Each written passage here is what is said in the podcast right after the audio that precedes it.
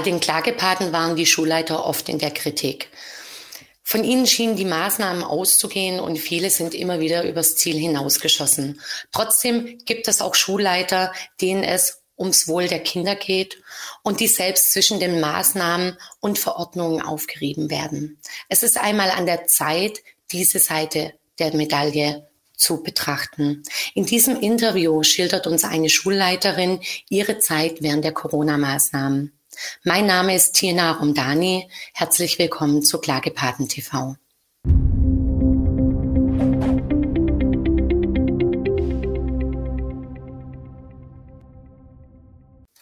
Bianca Hölsche war bis vor kurzem aktive Rektorin an einer Grundschule und hat remonstriert.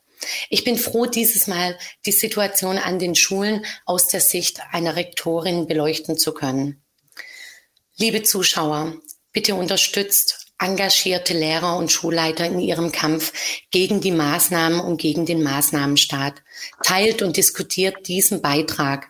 Auf klagepaten.de findet ihr den Artikel zum Thema und alle wichtigen Links und Kontakte und Quellen sind alle unter dem Beitrag aufgelistet.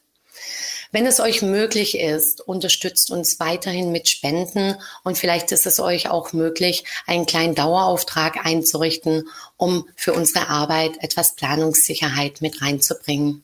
Meinen herzlichen Dank an euch. So, nun aber zu Bianca. Hallo Bianca. Hallo Tina. Ich freue mich hier zu sein, um meine Geschichte erzählen zu können. Herzlichen, herzlichen Dank, dass du da bist, dass du dir die Zeit genommen hast und es ist wunderbar, dich hier zu haben. So, ähm, ich habe es ja schon gesagt, Schulleiter haben auf Klagepaten TV schon öfters auch mal Kritik geerntet. Ähm, sie sind halt meist auch der sichtbare Teil an den Schulen, der die Maßnahmen durchsetzt. Es kamen natürlich auch viele Rückmeldungen von, von Eltern, die eben von den Problematiken an den Schulen berichtet haben. Mir war es aber auch von Anfang an immer wichtig, auch in meinen Reden, eine Lanze für die Schulleiter und Lehrer zu brechen, die eben von Beginn an kritisch die Maßnahmen hinterfragt haben und auch ihre Konsequenzen daraus gezogen haben. Wir haben auch genau diese Lehrer und Rektoren unterstützt mit anwaltlicher Aufklärung durch Interviews und auch mit einem Remonstrationsschreiben. Aber jetzt kommen wir genau, also direkt zu dir, zum Schulalltag aus der Sicht einer Rektorin, wie der im letzten Jahr ausgesehen hat. Und meine erste Frage wäre tatsächlich, also lass uns im Hier und Jetzt starten.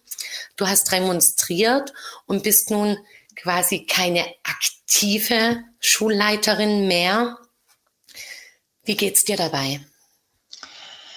Naja, die Schule, das ist mein, mein Lebensprojekt. Ich wollte nie etwas anderes machen. Ich wollte immer als Grundschullehrerin arbeiten und erst recht als Rektorin. Und jetzt kann ich es nicht mehr machen. Das hat man mir genommen. Mein Lebensprojekt und das, was ich kann, was ich, was ich machen will, ist jetzt, ist jetzt weg. Und ähm, du sagtest, ich habe remonstriert. Ja, das ist das eine. Also ich habe die Bedenken angegeben, die ich habe. Aber ähm, ich wollte ja aus der Verantwortung raus gesagt, die Verantwortung kann ich nicht mehr tragen und deshalb habe ich nicht nur remonstriert, sondern auch mich geweigert, die Maßnahmen weiter umzusetzen und insbesondere die Testung an den Kindern durchzuführen, um mich selbst zu testen. Wie fühlst du dich jetzt? Also so dieses, dieser große Lebenstraum Schule ist auf Eis gelegt. Die Sorge ist mit Sicherheit groß. Wird dieser Traum wieder reanimiert werden können? Das sind bestimmt alles Gedanken, die dir jetzt durch den Kopf gehen, mit denen du dich täglich auseinandersetzen musst. Naja, mein, mein Ziel bleibt ja. Ich kann, ich kann ja nicht aufhören zu planen und ähm, dann mache ich es eben jetzt auf einem anderen Weg. Wenn, wenn das jetzt hier nicht geht, ich gebe natürlich die Hoffnung nicht auf, dass ich irgendwann wieder in die Schule zurück kann und mit Kindern wieder arbeiten kann, aber es bleibt ja dabei, ich will äh, Schule voranbringen und ja, und daran arbeite ich. Wenn man sich jetzt so den, unter den Lehrern umhört, ist eigentlich so das Erste, wenn man über Schulleitung oder den Beruf als Rektor oder Rektorin spricht, die Aussage, da kommt erstmal eigentlich nur Mehrarbeit auf einen zu. Ja. Ähm, was hat dich bewogen, den Weg einzuschlagen, zu sagen, ich will nicht nur Lehrerin an einer Grundschule sein, sondern ich möchte Rektorin einer Grundschule sein? Ja, als Lehrerin habe ich ja immer nur begrenzte Möglichkeiten. Also es ist begrenzt auf meine Klasse. Da kann ich sicher gute Arbeit machen und auch etwas umsetzen, aber, aber mehr eben nicht. Und ähm, ich wollte ja Schule weiterentwickeln, also bin ich Rektorin geworden und da hatte ich eben viel mehr Möglichkeiten. Und das hat auch gut geklappt. Also ich habe das jetzt drei Jahre gemacht und das hat mir Spaß gemacht und ich glaube, es hat den Kindern und auch der Schule gut getan. Ich habe da eine ganz wunderbare Schule. Und naja, jetzt geht es eben nicht mehr. Jetzt ist ein großes Thema bei dir kindgerechte Schule. Mhm. War das Schaffen von kindgerechter Schule vor Corona in deinem Sinne möglich? Nein, das ist ja eigentlich mein Ziel. Das mhm. war immer mein Ziel, kindgerechte Schule umzusetzen. Das ist, das ist mein Antrieb. Und ähm, Voraussetzung dafür sind ja die Kinderrechte. Und diese Kinderrechte, die haben wir eben vor Corona noch nicht richtig umgesetzt. Und jetzt während Corona gibt es sie gar nicht mehr. Und dann nehmen wir, weiß ich nicht, das Recht auf Mitbestimmung. Mhm. Wenn wir vorher den Klassenrat eingesetzt haben, den Schülerrat, ja, dann kommen wir dem schon etwas näher. Aber ähm, wirkliche Mitbestimmung um, für Kinder im Schulleben hatten wir nicht. Und ja, jetzt durch Corona wird deutlich, dass es gar nicht darum geht, was, was die Bedürfnisse der Kinder sind, ähm, was, was sie eigentlich brauchen. Und das hat Corona jetzt so schön deutlich gemacht, dass Schule sich an ganz anderen Sachen orientiert, aber nicht an den Bedürfnissen der Kinder. Also ich habe auch das Gefühl, gerade was, äh, was Schule angeht, also auch als zweifache Mama von Schulkindern, ähm, habe ich eigentlich ziemlich schnell schon das Gefühl gehabt, ähm, da, da, es ist oftmals eine Aufbewahrungsstätte, auch aus Sicht vieler Eltern, muss ich ehrlich sagen. Und durch Corona habe ich nicht das Gefühl, dass ein Neues dazugekommen ist, sondern als ob eine Lupe darauf gehoben wird und jetzt andere Eltern plötzlich auch das sehen, was ich vorher schon gesehen habe. Ja, es kommt vieles zutage. Genau. Mhm. So betrifft das eigentlich ganz gut. Ähm, und das sollten wir jetzt eigentlich auch als Chance nutzen. Ja, jetzt da bin ich reden, ne? voll, voll mit dir. Jetzt letztes Frühjahr kam die Corona-Situation auf. Sie rollte auch auf, den, auf die Schulen zu. Das war zwangsläufig. Ähm, wie hast du das damals erlebt und gesehen? Und war damals für dich diese Gefahr schon real mit den Folgen für Schule, für dich, für die Kinder vor allem? Also als es losging, hatte ich tatsächlich auch Angst. Ich konnte das nicht einschätzen und hatte einfach das Gefühl, ich muss, ich muss die Kinder beschützen. Und das lief natürlich erstmal über Maßnahmen, aber im Laufe der Zeit, indem ich immer mehr Informationen bekam und die Situation einschätzen konnte, musste ich sie nicht mehr vor davor beschützen, sondern eigentlich mehr vor der Angst, vor der Angst, die allgemein da war. Und beschützen musste ich sie vor den, vor den Maßnahmen. Und das war schon war schon skurril und es ist eine Entwicklung gewesen über mehrere Monate, die sich dann zugespitzt hat. Jetzt kam es zu immer stärkeren Maßnahmen. Das haben wir ja alle miterlebt. Entweder eben du in deinem Beruf, die Kinder an sich selbst, ähm, die Eltern zu Hause konnten dann natürlich auch viel beobachten. Was hat es bei dir ausgelöst und wann hast du die Maßnahmen als nicht mehr angemessen empfunden? Also wann ist es gekippt. Man ist am Anfang, wie du gesagt hast, natürlich auch konfrontiert zum ersten Mal im Leben mit einer solchen Situation. W wann ist es gekippt? Wann, wann hast du gespürt, das ist nicht mehr angemessen, was hier ja. umgesetzt wird? Das war eigentlich schon recht früh. dass ich das wusste, aber ich, mir blieb ja nichts anderes übrig. Ich musste ja die Maßnahmen umsetzen. Und ich hatte dann in den Sommerferien den großen Wunsch, dass wir nach den Ferien, wenn die Zahlen weit unten sind, einen möglichst normalen Schulalltag herstellen. Und das ist uns eigentlich auch so gut wie gelungen. Wir hatten die Schule in zwei Kohorten aufgeteilt und jede Kohorte hatte einen Schulhof und Sanitäranlagen, sodass sie sich nicht begegneten. Und dann mussten keine Masken getragen werden, es musste kein Abstand eingehalten werden. Es war alles gut. Und vor allen Dingen die Kleinen, die gerade eingeschult waren, hm. erlebten normale Schule. Und es gab dann eine Situation, die ja so bezeichnend war. Ähm, wir hatten den Fotografen im Haus und der hatte in der Pausenhalle alles aufgebaut und eine Lehrerin kam mit ihrer ersten Klasse zum Fototermin. Und sie ist während der Stunde durchs Gebäude gegangen, das heißt, es waren keine anderen Klassen da. Und da sie auf ihrem Flur nur innerhalb ihrer Kohorte war, brauchten die Kinder keine Maske. Und sie hatte trotzdem angeordnet, dass die Kinder ihre Masken tragen. Und ich stand in der Pausenhalle und war, ja, war fassungslos. Warum, warum, warum tragen die jetzt Masken? Es war nicht notwendig. So, und dann wurden die Kinder aufgestellt vom Fotografen und die Lehrerin hat dann mit einer Hand die Masken eingesammelt und auf einem Haufen auf den Tisch gelegt. Und das war dann so ein Moment, was soll ich dazu sagen? Es ist so widersprüchlich. Wenn, also wenn sie aus Angst heraus die Masken aufsetzen lässt, sie dann aber mit einer Hand einsammelt, wenn ein Kind krank ist und es äh, wären Viren dran, dann wären ja alle angesteckt worden. Und ich stand davor und ja, wie sollte ich reagieren? Was, was ist denn da richtig? Wie kann ich da, wie, wie, was kann ich dazu sagen? Es ist immer, immer dieser, dieser Zwiespalt, dass man, also, also wenn dann bitte richtig. Das war auch so dieser Ansatz, mit dem ich auf meine Schule zugegangen bin.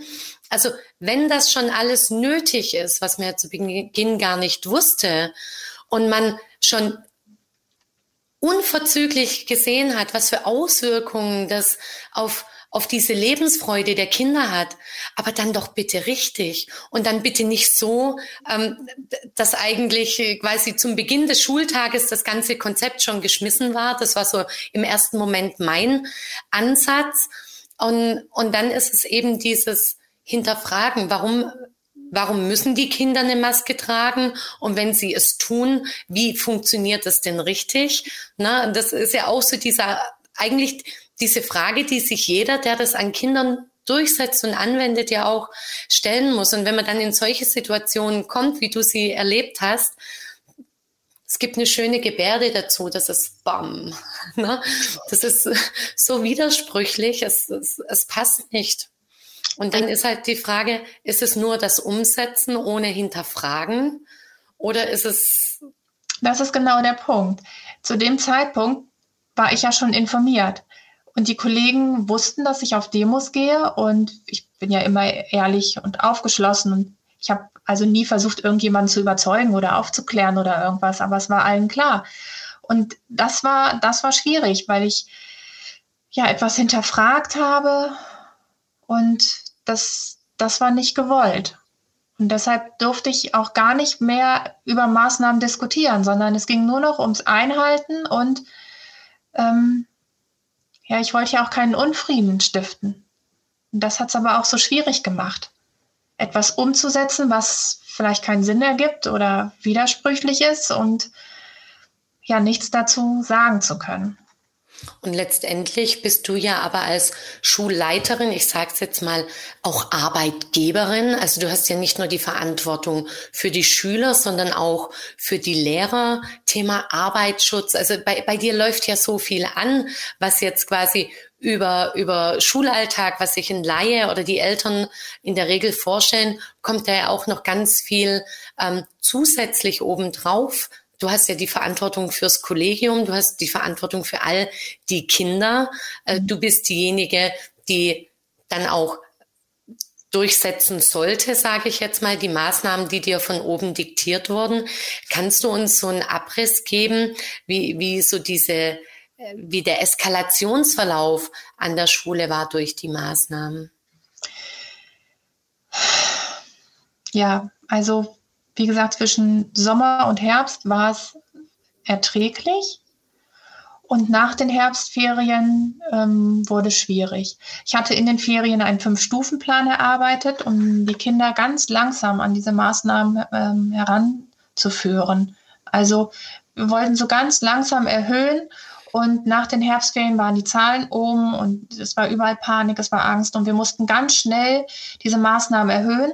Und ja, und dann hatten wir jede Klasse eine Kohorte Masken auf den Fluren, Masken auf dem Schulhof, Einzeltische, überall Abstand halten, ähm, naja, Parzellen auf dem Schulhof, äh, Fußballspielen verboten, Fangenspielen verboten, Einbahnstraßen in der Schule, all das, was man so kennt.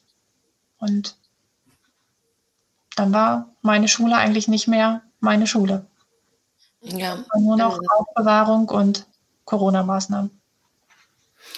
Wie haben sich die Lehrer an deiner Schule verhalten? Ja, die Lehrer hatten Angst. Die waren ganz doll verunsichert. Die, ja, die wollten nicht krank werden. Das kann ich auch, kann ich ja auch verstehen. Und durch diese Angst war dieser Drang nach Sicherheit so unglaublich groß. Und Sicherheit ähm, sahen sie darin, wenn wir die Maßnahmen erhöhen. Und mir war ganz klar, ich werde die Maßnahmen immer nur im rechtlichen Rahmen durchführen. Etwas darüber hinaus wird es nicht geben. Und das wollten die Kollegen gerne und das, das war ein Konflikt. Und diese Gelassenheit, die ich hatte, weil ich, ja, weil ich einfach informiert war, weil ich, weil ich keine Angst hatte, die hat die Kollegen auch irritiert. Das hat sie verunsichert. Da, da konnten sie nicht mit umgehen. Und es gab so einen Moment, es war, glaube ich, im November, der das so deutlich macht. Ähm, ich hatte das Zeichen der Wahrheit von Heiko Schrank auf meiner Jacke. Das hatten wir hinten drauf gemalt und das war so, so bezeichnend. Das ist ein Kreis mit Punkt, das Zeichen der Wahrheit und ich war ja auf der Suche nach der Wahrheit. Ich stand dazwischen und wollte einfach nur ehrlich, ehrliche Grundschularbeit machen und es, es funktioniert ja alles nicht mehr und auch nicht mehr offen reden zu können und ne, es war einfach so mein Symbol. Deswegen habe ich es getragen. Und es gab dann eine Dienstversammlung und da sagte dann eine Kollegin, ähm, sie hätte sich mit den anderen abgesprochen und äh, unsere Schule würde für Demokratie und Meinungsfreiheit stehen und deshalb sollte ich bitte dieses Symbol nicht mehr tragen. Ja. Das Symbol der Wahrheit. Das Zeichen der Wahrheit, ein Mandala. Und das war eigentlich so ein Tiefpunkt. Ne? Da kann man nichts mehr zu sagen. Das kann man einfach nur hinnehmen und sagen, ja, ist es dann auch zu der Situation gekommen? Du hast jetzt gesagt, als Schulleiterin wolltest du wirklich nur die Vorgaben erfüllen, also das Must-Have, das Minimum, was man den Kindern zumuten muss. Das Kollegium wollte stärkere Maßnahmen. Wurden die dann einfach im Klassenverbund von den Klassenlehrern auch umgesetzt oder durchgesetzt? Das kann ich eigentlich nicht sagen. Eigentlich haben wir den alle an einem Strang gezogen. Schön. Das kann ich nicht sagen. Und auch den Kollegen ist es ja auch wichtig, dass es den Kindern gut geht. Mhm. Aber das ist immer so dieser Balanceakt zwischen der eigenen Angst und ja, und dem, was die Kinder brauchen. Und Vertrauen, also da gehört ja Vertrauen dazu in alle Richtungen und zuerst auch in sich selbst und in das eigene Gefühl.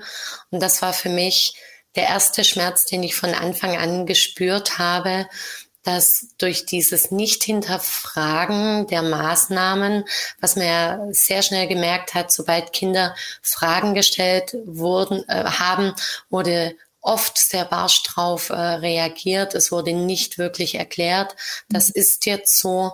Und dieses Vertrauen in das eigene Gefühl wurde damit bei so, so vielen gekappt. Und ich glaube, uns Erwachsenen geht's ja gar nicht viel anders. Richtig, genau das ist es. Das trifft es. Wie ging es den Eltern? Also jetzt haben wir über die Lehrer gesprochen bei dir an der Schule. Wie haben die Eltern die Situation wahrgenommen? Also ich habe ganz intensiv mit den Eltern immer zusammengearbeitet, den Schulelternrat immer befragt, angerufen, wenn ich unsicher war. Und ähm, das war immer eine gute, wirklich gute Zusammenarbeit. Und ähm, es gab keine Forderung von Eltern in dem ganzen Jahr nicht. Nicht eine Mutter oder ein Vater war da und hat gesagt, wir müssen doch die Maßnahmen erhöhen aus Angst. Oder auf der anderen Seite waren, war auch niemand da, der gesagt hat, wir wollen weniger Maßnahmen.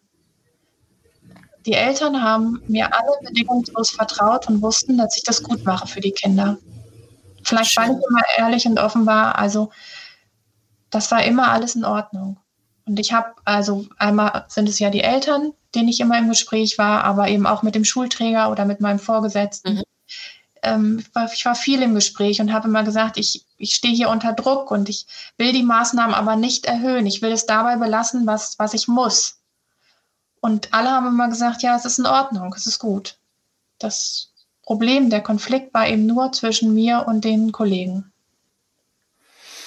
Jetzt lass uns aber mal auf die Kinder schauen, denn selbst wenn die Eltern äh, sagen, wir haben das Gefühl, die Maßnahmen, so wie sie umgesetzt werden, geben uns als Eltern, die ja zu Hause sind und ihre Kinder in Obhut schicken, ein sicheres Gefühl. Gelebt und erlebt haben es die Kinder. Das heißt, also ich traue mir bis heute nicht zu, behaupten zu können, dass ich nur im Ansatz nachempfinden kann, was meine Kinder in diesen wenigen Wochen, Gott sei Dank, diese Schule erlebt haben in diesem Jahr, ähm, was sie gefühlt haben. Allein die Reaktion auf diese kurze Zeit lässt, äh, lässt mich ahnen, in welche Richtung es geht. Aber Fakt ist, die Situation für die Kinder ist immer dramatischer geworden. Welche Auswirkungen hast du bei deinen Schulkindern festgestellt durch die Maßnahmen? Ich kann, ich kann beschreiben, was ich gesehen habe.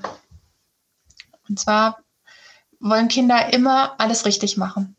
Grundsätzlich. Sie wollen uns gefallen, uns Erwachsenen, uns Lehrern und wollen es richtig machen. Und das habe ich an den Kindern sehr bewundert. Dass sie auch in dieser Situation alles hinnehmen und es umsetzen. Und insgesamt sind sie leiser geworden. Es ist ruhig und dieses Wort artig. Das mag ich eigentlich überhaupt nicht, aber es beschreibt eigentlich so das, was, was ich jetzt so an den Kindern sehe. Sie sind artig, sie sind diszipliniert, gefolgsam. Und so dieses, ja, dieses Individuelle ist auch weg. Wenn die Kinder mit Maske durchs Gebäude laufen, das ist, ja, das, das Lebhafte ist nicht mehr da. Das Kindliche, das Spontane. Mhm.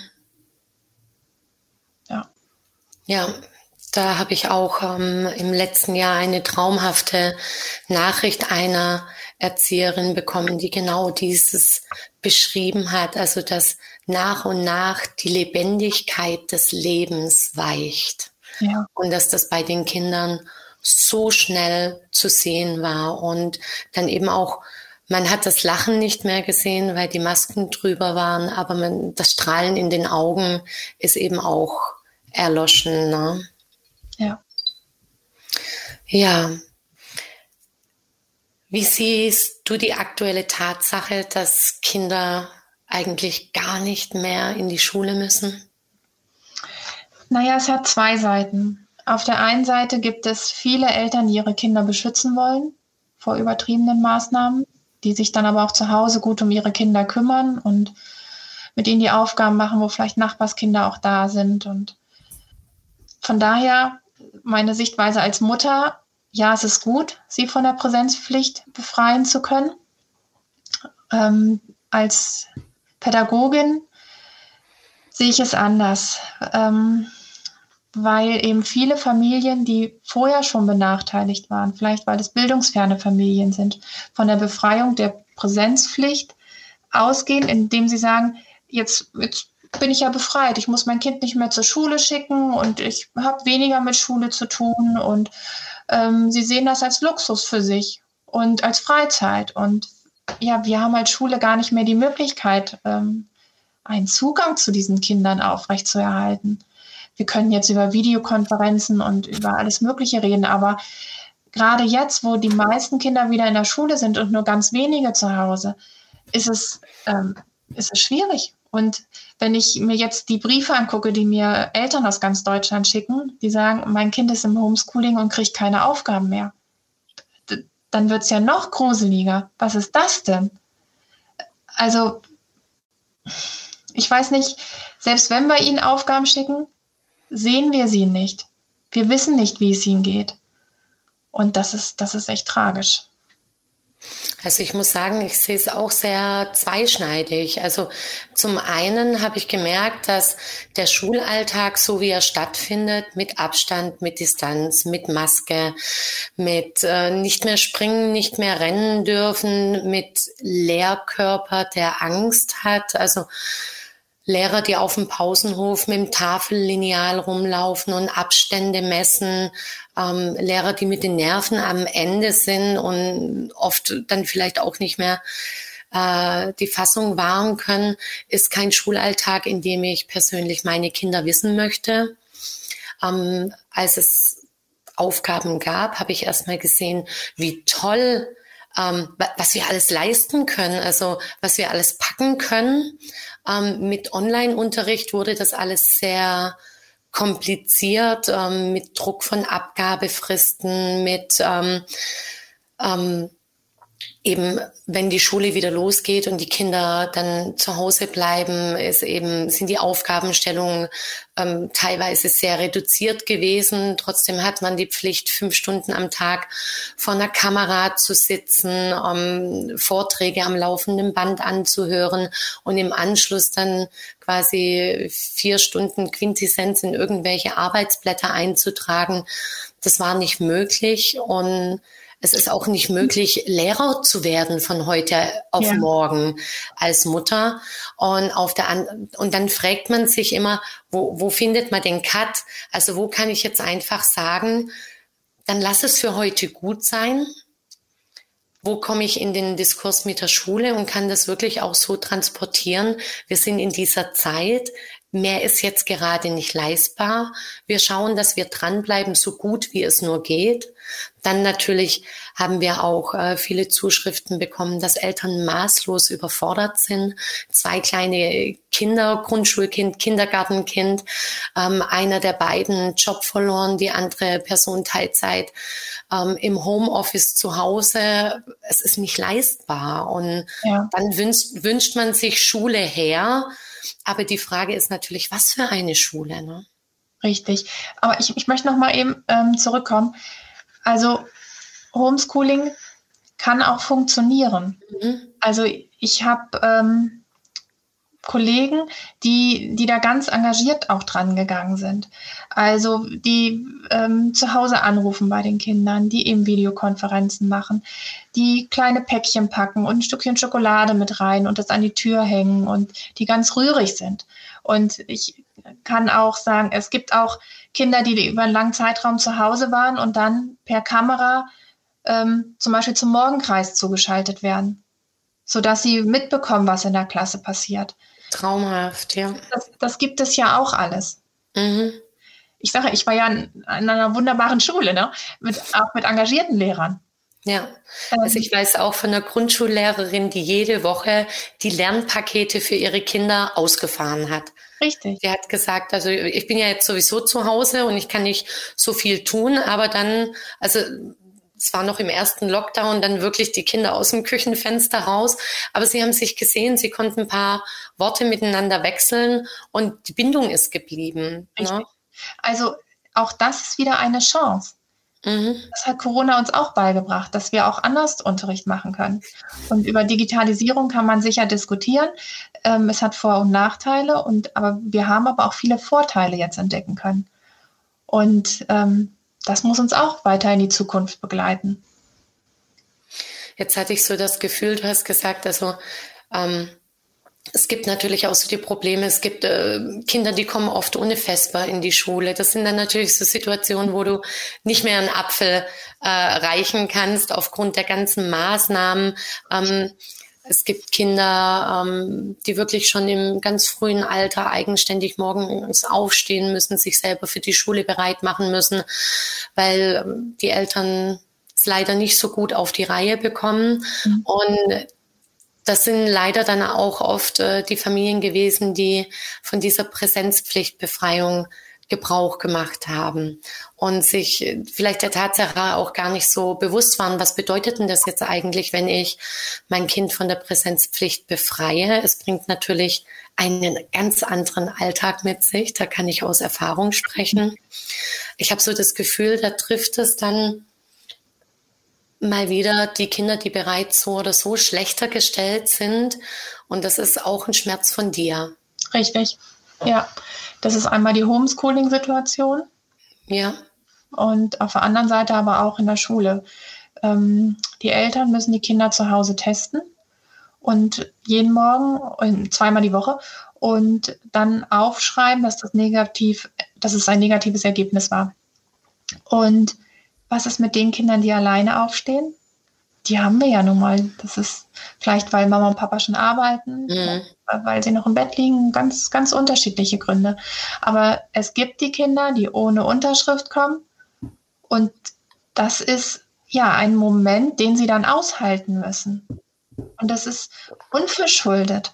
Es ist doch nicht ihre Aufgabe, darauf zu achten. Und dem dann ausgesetzt zu sein, dass sie an der Schultür stehen und sagen, ich habe keinen Test gemacht. Und dann dieses Wort, sie müssen separiert werden. Ein furchtbares Wort. Ja, und das wäre meine Aufgabe gewesen. Und dann zu beaufsichtigen, dass sie sich neu testen und das, ja, das ist, das, dafür kann ich dann nicht die Verantwortung übernehmen. Hast du das Gefühl, dass das Wohl der Kinder hier völlig ignoriert wird? Also Kinder haben in diesem Maßnahmenspiel, sage ich jetzt mal, sowieso nur eine untergeordnete Rolle als Überträger und man hat so das Gefühl, gerade wenn du von diesem Fernlernen berichtest, wo dann, wenn der normale Regelbetrieb, äh, Wechselbetrieb wieder losgeht, oftmals keine Aufgaben übermittelt werden, dass es so, so lästig ist. Also es ist so schwer ja. zu greifen, wo, wo ist das Kindeswohl angesiedelt. Nicht nicht jetzt in deiner Schule oder in den Schulen einzeln, sondern in diesem ganzen Maßnahmenchaos. Ja, wer spricht denn für die Kinder in diesem ganzen Maßnahmenchaos? Wer hat sich Gedanken darüber gemacht, wie das für unsere Kinder ist? Wer hat das einmal wirklich ab, abwägen können? Was, was ist hier noch sinnvoll? Was ist noch verhaltensmäßig? Das ist, ja, eigentlich macht es deutlich, dass wir uns vorher schon nicht um die Bedürfnisse der Kinder gekümmert haben. Und das ist jetzt natürlich deutlich geworden. Hm. Wir haben da einfach über, schon vorher über Kompetenzen, über Kerncurricula, über die Landesschulbehörde, über Lehrer, wir haben über sonst was gesprochen und äh, überall versucht, dem nachzukommen und etwas zu tun. Aber um was geht es eigentlich wirklich? Es geht um die Kinder. Und da bin ich jetzt wieder bei den Kinderrechten. Wenn wir sie vorher schon nicht umsetzen konnten, jetzt sind sie sowieso weg. Ja. Das Recht auf Bildung, auf Gesundheit, auf Freizeit, auf Unbeschwertheit, das ist weg. Und ja, das ist schwierig. Es geht nicht um die Kinder. Sie haben keine Lobby. Das ist das richtige Wort. Es fehlt an der Lobby. Ich habe den wagemutigen Vorschlag damals gemacht, ähm, doch mit den Kindern mal zu sprechen in der Schule, in den einzelnen Klassen und das dann eben weiter über die SMV zu tragen, wie sie sich mit den Maßnahmen fühlen, was für sie ich sage jetzt mal, gut ist, was für sie am schlimmsten ist und vielleicht auch Ideen zu sammeln, wie man es vielleicht anders machen könnte, dass sie einfach auch das Gefühl haben, mit eingebunden zu werden. Aber quasi, man hat es ja vorher schon nicht, ich sage jetzt mal ganz lapidar, bei der Pausenhofgestaltung gemacht. Äh, warum sollte man es dann bei einem so wichtigen, wichtigen Thema tun? Und das können sie doch auch gar nicht. Sie wollen doch nur das Richtige tun. Und ja. wenn nun mal gerade erklärt wird, dass das richtig ist, Abstand zu halten, Maske zu tragen, zu funktionieren, dann tun sie das. Mhm. Und auf diese andere Ebene zu gehen und zu sagen, ja, ich würde es mir aber so und so wünschen, das, das können wir ihnen gar nicht abverlangen. Ja. Vielleicht auch mal im Nachhinein, dass sie rückblickend etwas dazu sagen können. Also das schlimmste Wort jetzt im letzten Satz war funktionieren. Also wie man mittlerweile wirklich von den Kleinsten an erwartet zu funktionieren. Ne? Ja. Dann ist jetzt die Frage, wie geht es weiter mit Bianca Hölsche? Irgendwann war es für dich nicht mehr zu ertragen. Wie sah dein Tag vor deine Tage vor dem Ausstieg aus? Naja, ich war verzweifelt, ich war resigniert. Eigentlich war ich hilflos. Und ich habe das dann natürlich auch körperlich gemerkt. Ich hatte Herzrasen und Schlafstörungen, permanente Kopfschmerzen vom Maske tragen. Ich hatte einen Ruhepuls von über 100 und Herzrhythmusstörungen und naja, es ging einfach nicht mehr weiter. Der Rücken konnte die Last auch nicht mehr tragen, ne? Mein Rückgrat, ja. Genau, da merkt man es dann auch oft, wenn man Rückenprobleme bekommt. Ähm, wir haben jetzt bei Klagepartner auch schon viel über Beamte gesprochen, die remonstriert haben. Das gilt natürlich nicht nur für Lehrer, Rektoren, sondern auch für Polizeibeamte. Die haben die Möglichkeit zu remonstrieren. Ähm, alle haben im Anschluss an die Remonstration doch richtig Druck bekommen. Wie war das bei dir? War das anders? Ja, ich habe noch keine Rückmeldung bekommen. Ähm, okay. Ja, ich, ich warte noch. Es ist wohl nicht so leicht und ich kann mir aber auch gut vorstellen, dass die Verantwortlichen da in einem Zwiespalt sind, weil ich eigentlich immer nur als Rückmeldung bekommen habe, dass ich eine vorbildliche Schulleitung bin und man hat mir immer den Rücken gestärkt und das war eigentlich auch mehr als eine gute Zusammenarbeit. Zum einen zwischen Schulträger und mir, aber auch mit der Landesschulbehörde. Ich habe eigentlich immer gerne mit meinem Vorgesetzten zusammengearbeitet und habe eigentlich auch immer gedacht, dass wir ja, dass wir auf einer Linie sind und beide das Gleiche wollen. Und also ja. auch gemeinsam in diese Richtung kindgerechte Schule geblickt. Richtig. Ja. Richtig ich hatte immer den Rückhalt und war da auch, ja, ich habe es auch immer als vertrauensvoll angesehen. Mhm. Und jetzt ist es natürlich schwierig und ja, ich weiß noch nicht, wie es jetzt weitergehen soll. Mal gucken. Trotzdem versuch uns mal einen kurzen Blick in die Zukunft zu geben, eben das Thema Schule aktiv mitgestalten, zu verändern. Ähm, bleibt. Das hast du vorher gesagt. Das kann man, das kann man einem ja nicht nehmen. Und ähm, deshalb vielleicht auch der Schritt in die Politik als Expertin vor, für das Schulsystem. Was sind da deine äh, Ziele oder Ambitionen? Ja, ähm, ja, war schön. Ähm, ich möchte das Schulsystem reformieren. So ist so. es. Ich möchte Gut. Schule kindgerecht machen. Ich möchte sie an den Bedürfnissen der Kinder orientieren. Ich möchte sie zu einem schönen Ort machen. Und wenn ich das als Lehrerin nur begrenzt konnte und jetzt als Schulleitung nicht, ja, dann, dann mache ich Politik. Und deshalb ähm, auf der einen Seite über die Basis, ich bin jetzt Direktkandidatin und möchte in den Bundestag und dann kann ich etwas tun. Dann kann ich mitreden und kann vor allem den Kindern eine Stimme geben. Und der andere Weg ist über ein Riesennetzwerk, was gerade entsteht. Ich bin mit so vielen guten Schulleitungen und Lehrern mittlerweile verknüpft, die alle das gleiche Ziel haben wie ich. Wir wollen zusammen gute Schule machen und wir wollen Veränderungen in Gang bringen. Wir wollen Schulen weiterentwickeln und das ist nicht nur ein Plan, das, das tun wir. Also da bin ich ja schon so ein bisschen mit meiner Nase drin und diese Bewegung. Und also erstmal Dankeschön. Allein diese Strahlen, das jetzt sofort aus dir rauskam, ähm, macht mir Gänsehaut und gibt, gibt mir als Mama einfach ganz viel Hoffnung, auch ähm, dass man als Eltern mit einbezogen wird und eben, dass die Kinder, also seit, seit einem Jahr muss ich immer wieder an die Konferenz der Tiere denken. Mhm. Und das ist ein Film, was sich vielleicht die Menschen jetzt mal wieder anschauen sollten.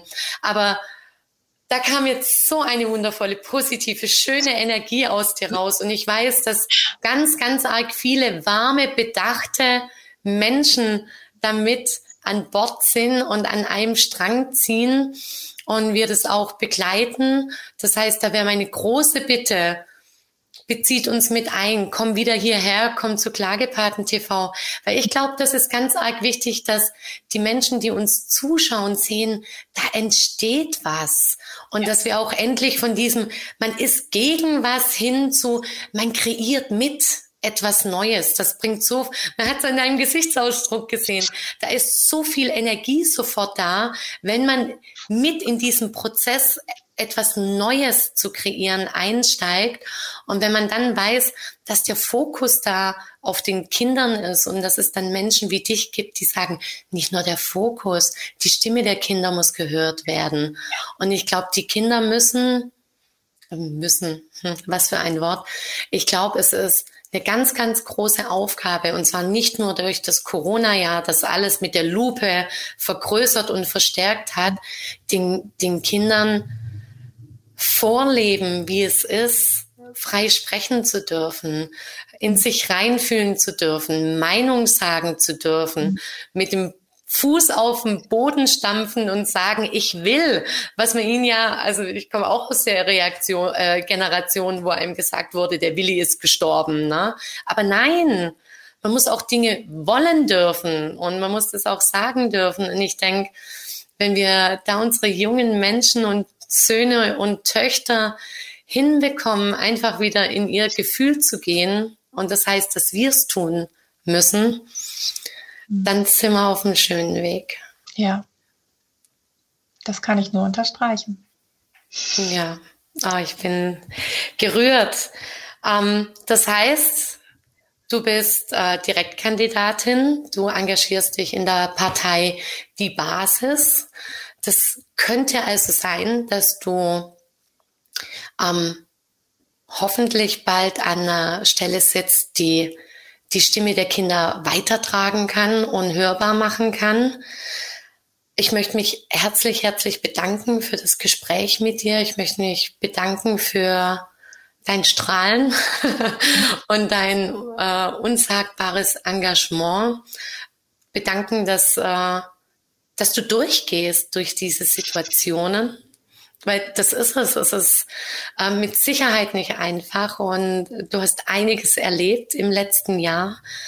Ähm, ich denke, wir haben hier wirklich, also bist du stellvertretend hier für viele Schulleiter, die es mittlerweile in Deutschland gibt. Mhm.